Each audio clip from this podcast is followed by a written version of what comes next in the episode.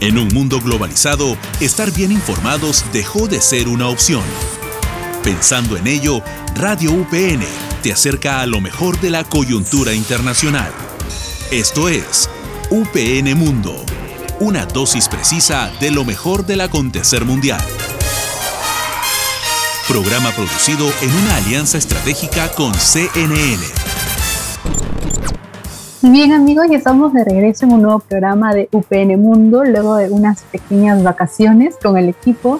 Les doy la bienvenida al programa, mi nombre es Gabriela Luyo y me acompaña Aaron Molfino. Aaron, ¿cómo te encuentras? Muy bien Gabriela, mm, listo para este nuevo programa. en esta ocasión vamos a tratar un tema del que no se habla mucho, pero que vivimos día a día, y son las repercusiones económicas de la guerra entre Rusia y Ucrania efectos que en parte contribuyen a la inflación mundial de la actualidad. Así es, Aaron. Y te cuento que estará con nosotros nuevamente Catherine Izaguirre, economista, quien cuenta con una maestría en desarrollo humano. Ella estará con nosotros más adelante para poder aclarar estos eh, asuntos y preguntas en el ámbito económico que tenemos para ella. Así es. Asimismo, seguiremos con nuestra sección de actualidad sobre lo que sucede en la guerra de Rusia y Ucrania pero esto más adelante. A continuación, pasaremos con nuestros audio titulares. Los principales canales para exportar la cosecha y el grano eran nuestros puertos marítimos. En la actualidad están parcial o completamente destruidos. Hace apenas un par de horas, el puerto de grano de Nikolaev ha sido destruido por las bombas rusas. Teníamos una enorme capacidad de almacenamiento allí. Todo ha sido destruido.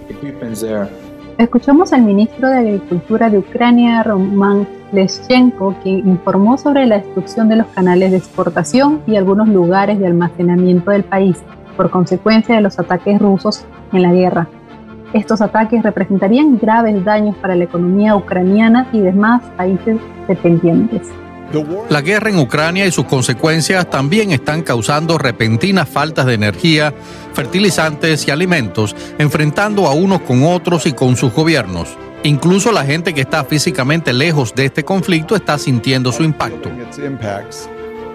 También el presidente del Banco Mundial, David Malpass, se refirió a las repercusiones económicas de la guerra en Ucrania, efectos que incluso afectan a países lejanos del mundo por la escasez de energía, de fertilizantes y de alimentos. Y bien, ya está con nosotros Caterina Izaguirre nuevamente en nuestro programa. Ella es economista y además cuenta con una maestría en desarrollo humano. Caterina, bienvenida, ¿cómo estás?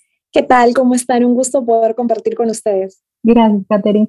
Eh, queremos empezar hablando sobre este tema tan importante y nos gustaría eh, que nos explicaras un poco cómo es que la guerra de Rusia y Ucrania ha causado esta reacción, digamos que en cadena en la economía en todo el mundo. Eh, ¿Hasta qué punto la guerra de ambos países podría complicar aún más la economía de países latinoamericanos? Porque a pesar de que muchos países en Latinoamérica sufren crisis también, pero por problemas internos, eh, ¿cuál sería eh, o cómo podríamos diferenciar estos problemas internos propios de los países y problemas que se generan a raíz de este conflicto. Sí, bueno, creo que sí es importante poder identificar esas diferencias. De hecho, la paralización de la economía global que tuvimos por el COVID-19 generó que al reabrirse las economías, ¿no es cierto?, al volver hacia una economía mucho más activa, luego de que se empezaron a, a terminar estas largas cuarentenas que han habido en varios países del mundo, empezó a generarse lo que llamamos los economistas un exceso de demanda, ¿no? Es decir, mucha gente estaba buscando reabrir sus comercios, fortalecerlos, hacerlos más grandes, y eso generó una, un primer momento de crisis, de inflación también en todos los países del mundo, pero ese momento era en relación a la demanda, es decir, más gente buscando comprar nuevos activos, ¿no es cierto? Teníamos una situación por ese lado. Ahora, por otro lado, tenemos con la guerra entre Rusia y Ucrania un problema en relación a la oferta. Es decir, en este contexto de guerra, Rusia y Ucrania enfrentados juegan a la par o han jugado a la par un, rol importante en la provisión de algunos bienes para todo el mundo, ¿no? Si vemos cuáles son las principales exportaciones de Rusia, por ejemplo, vamos a encontrar que exportan a todo el mundo petróleo, de hecho principalmente Europa, gas natural, carbón. En el caso del Perú y de América Latina, también cumple, un rol muy importante porque el 50% de la uria, que es un fertilizante muy importante en la agricultura de nuestro país, se exporta de Rusia. Entonces, este país en sí mismo ya cumple un rol importante en el mundo y en, el contexto de guerra se le imponen sanciones económicas, eh, ellos también priorizan su demanda interna y ya no están exportando en la misma magnitud estos bienes. Entonces, por eso, en un contexto de escasez, se empiezan a incrementar los precios, ¿no? Ahora, en el caso de Ucrania, es un país que cumple también un rol importante respecto a la agricultura, porque ellos son exportadores de trigo y maíz a toda Europa y también a algunos otros países del mundo. Entonces, si el stock total de estos bienes disminuye porque estos productores no están pudiendo cumplir con todos los ciclos de siembra y cosecha que son parte de la agricultura en general por la guerra, porque hay destrucción de infraestructura, porque no hay mano de obra, porque sabemos que muchas eh, personas han migrado o ahora están asumiendo roles de defensa dentro de su país, ¿no es cierto? Entonces tenemos esta situación complicada de escasez de estos bienes de primera necesidad, commodities, en relación a la energía y los alimentos, que hacen que se eleven los precios en todo el mundo, ¿no? Este es un fenómeno global, es lo que llamamos un choque externo global, y la diferencia está en qué hace cada país para resistir o para amortiguar esos efectos, eh, hace su ciudadanía, ¿no? Por ejemplo, Chile está aplicando un programa bastante complejo y amplio que se llama Chile Apoya, que incluye medidas para apoyar a los sectores productivos afectados por la crisis y también que incluye transferencias directas a las familias. Entonces, hay medidas claras, organizadas, articuladas para atender esta situación que, como digo, afecta, nos han afectado a todos, ¿no? Por ejemplo, Ecuador está ensayando disminuciones del IGB a un sector que para ellos es clave, que es el turismo, y en el Perú también se han ensayado algunas medidas que podemos ir comentando, ¿no? Entonces, si bien es cierto, el fenómeno es global, el impacto es global, cada país debería tomar medidas para amortizar el golpe, y bueno, en el Perú podemos evaluar cuáles son las medidas que ha tomado tanto el Ejecutivo como el Congreso. Así es. Eh, sabemos que en distintos países se vienen adoptando medidas para dos cosas. Eh, potenciar la recuperación económica que se debe después de la pandemia y evitar la, inflación, la inflación mundial. Eh, la, la OMC, la Organización Mundial del Comercio, en torno a la guerra de Rusia y Ucrania, ha advertido sobre una posible división global en bloques rivales hablamos de algo como lo que fue la Guerra Fría. En esto se podría pensar que se va a dar la espalda a países más pobres, países vulnerables que necesitan más ayuda a nivel mundial. ¿Cómo, ¿Cuál es su lectura respecto a esto? Bueno, hay estrategias combinadas, ¿no? Eh, si bien es cierto, Europa y Occidente, los países de Occidente, están buscando ponerle sanciones, por ejemplo, a los países de Europa del Este, principalmente a Rusia por la posición que han tomado en la guerra. A la par hay una dependencia y son criticados, de hecho, los países de Europa por mantener su dependencia respecto al petróleo o a la energía que les provee justamente Rusia. Entonces, si bien es cierto, hay un conflicto y hay posiciones tensas, es difícil para los países romper esa economía globalizada en la cual se intercambian bienes, se intercambian servicios entre el resto de países. Entonces, ahí hay un, de alguna manera ese factor hace que no se, que no se generen con tanta facilidad estos bloques que muy bien señala Sarón, ¿no? Los ahora, cada país como tiene que responder para proveerse de esos eh, bienes que están escaseando, tienen menos o mayor capacidad de respuesta, ¿no? Podemos pensar cuántos millones de dólares está invirtiendo Europa Occidental y Estados Unidos en la guerra que podrían invertirse en apoyar, por ejemplo, a países, como tú mencionas, mucho más vulnerables, como los países de ingresos ya no medios, sino ingresos bajos, como son algunos países de África, ¿no es cierto? Que no tienen la misma capacidad ni recursos, que sí tenemos, por ejemplo, algunos países latinoamericanos para poder eh, con esas espaldas fiscales enfrentar con medidas esa situación de encarecimiento, ¿no? También la ONU ha dicho que estamos viviendo una de las, de las inflaciones en el sector alimentos, es decir, inflaciones alimentarias más grandes de las últimas décadas, ¿no? Entonces, es una situación que afecta a todos, pero lamentablemente la situación de la guerra no permite que podamos priorizar apoyar a los países que lo están pasando peor, ¿no? Eso no es el caso de América Latina y como menciono, sí tenemos posibilidades y recursos para poder enfrentar eh, o amortizar estos efectos de la guerra.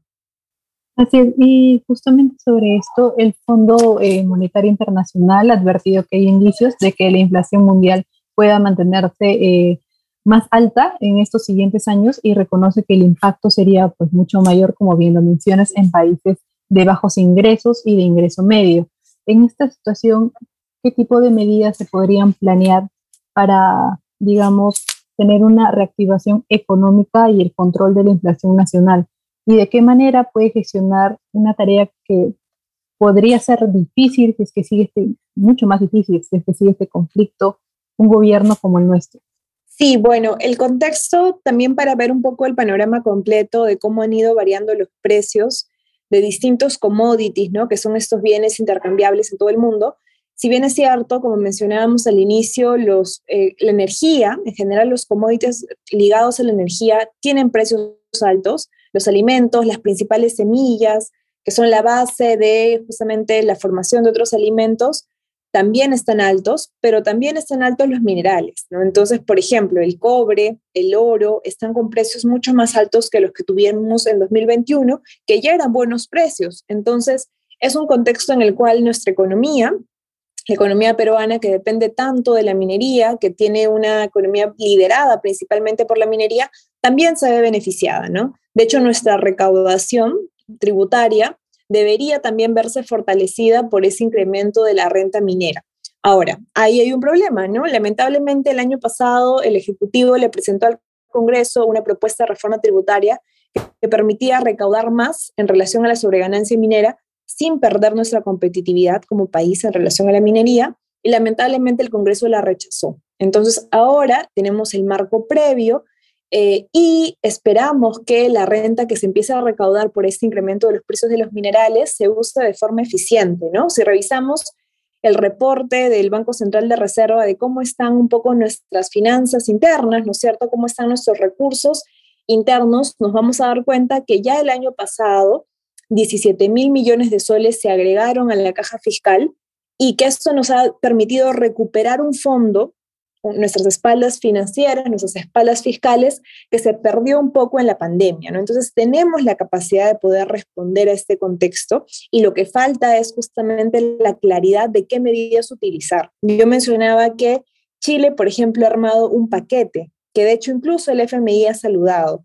Entonces, lamentablemente en el Perú se están tomando medidas aisladas que no necesariamente por su falta de articulación, van a ir a ser eficientes en solucionar el problema, ¿no? Por ejemplo, se acaba de aprobar ayer esta disminución del IGB después de muchas controversias, pero lamentablemente sabemos que una disminución del IGB o en general una disminución de los impuestos no se traslada directamente al consumidor final. Siempre hay una tensión entre qué porcentaje de esa disminución va a las utilidades de la empresa y qué porcentaje va al consumidor final.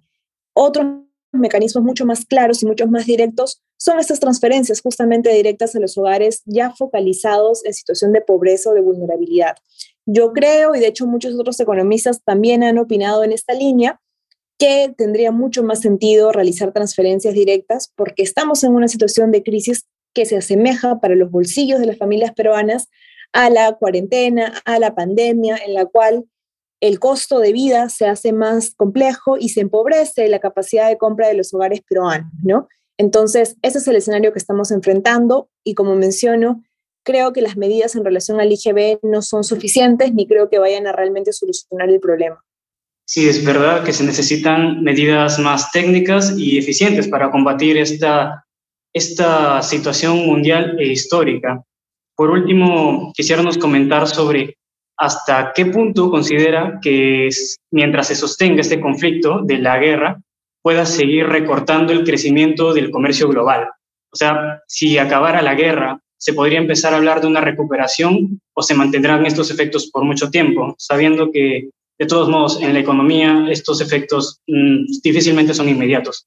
Sí, claro. Si bien es cierto, como mencionábamos al inicio, tenemos algunas restricciones que se quieren poner algunos países respecto al comercio, no hay que olvidar que antes de la pandemia ya estábamos enfrentando un punto de inflexión en el comercio global, ¿no? Y si hablamos de, de economía internacional y si hablamos de comercio internacional, nos vamos a dar cuenta que antes la predominancia o el liderazgo que tenía Estados Unidos se ha visto enfrentado con un creciente liderazgo en el comercio internacional de China, ¿no es cierto? Entonces ahora China también cumple un rol importante en movilizar recursos del comercio internacional, ya sea ellos como exportadores o también ellos como importadores de materias primas. Entonces, eso genera un dinamismo que este contexto de, guerra o de enfrentamiento entre el occidente y los países de Europa del Este, creo que... Eh, no, no van a frenar realmente de forma tan permanente o no cierto o de forma tan duradera el comercio internacional.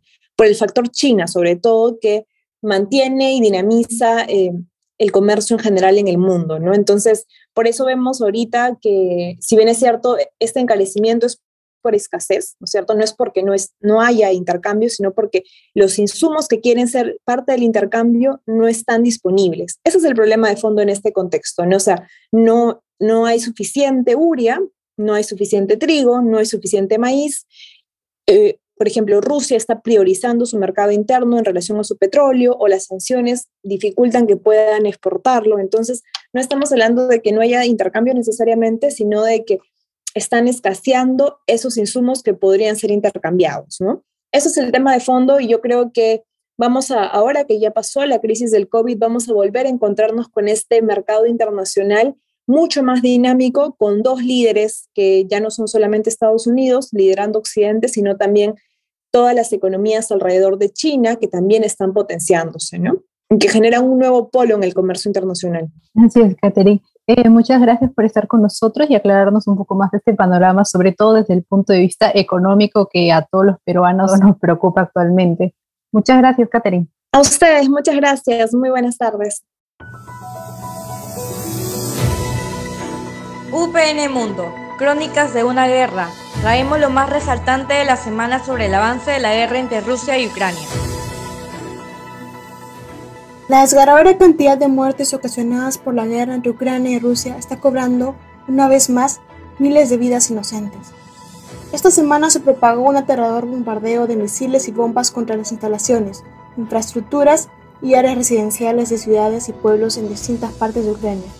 De otro lado, las Fuerzas Armadas rusas presentan una fuerte concentración en la zona fronteriza con Ucrania, especialmente en regiones de Bryansk y Kursk, hacia las regiones rusas de Belgorod y Voronezh. Tal parece que no hay signos de un pronto cierre a este terrible conflicto, en el que las únicas víctimas terminan siendo civiles inocentes. Muy bien, con esta sección terminamos el programa y como siempre saludamos y agradecemos la escucha de todos nuestros oyentes. Así es, y recuerden que este programa se desarrolla en marco del convenio entre la Universidad Privada del Norte y CNN. Soy Gabriela Ludio y estoy acompañada de Aaron Mulfini. Esto fue UPN Mundo. Hasta la próxima.